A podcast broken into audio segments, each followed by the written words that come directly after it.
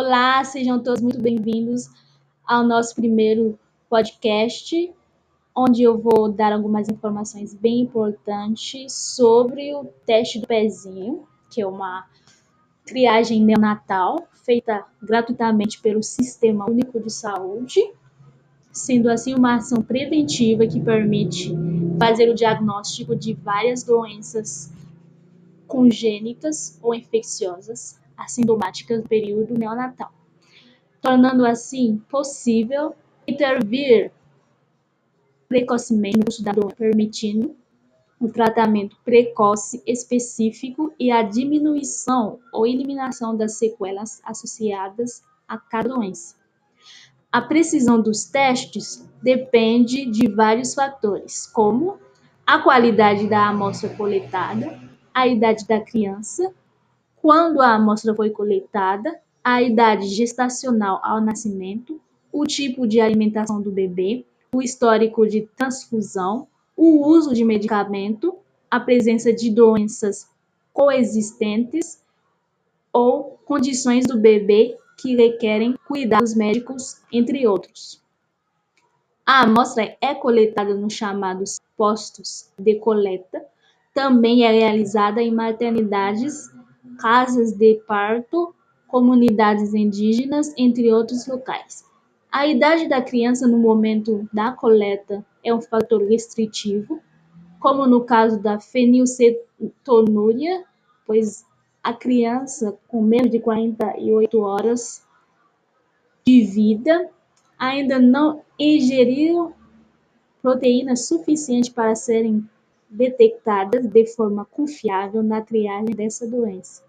Dessa forma, a coleta ideal deve ocorrer entre o terceiro e o quinto dia de vida do recém-nascido.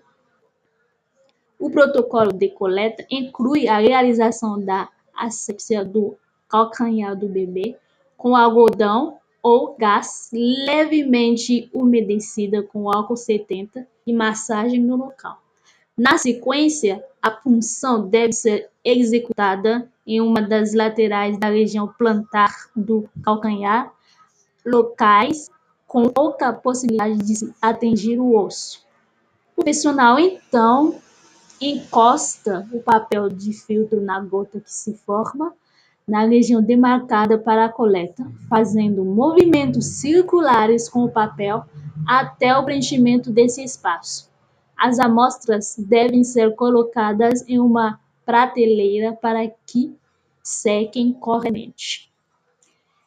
Por último, é importante que a coleta seja feita de forma adequada, uma vez que erros de coleta impactam negativamente na realização do exame.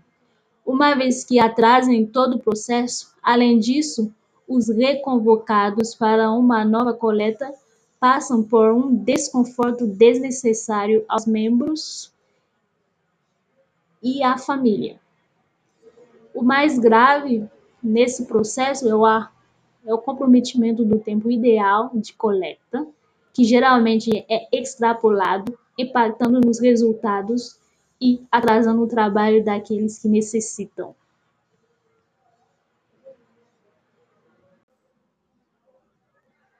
A maioria dos resultados de triagem neonatal são negativos. Em caso de lesões normais e suspeitos, podem ser adicionais para efetuar o diagnóstico.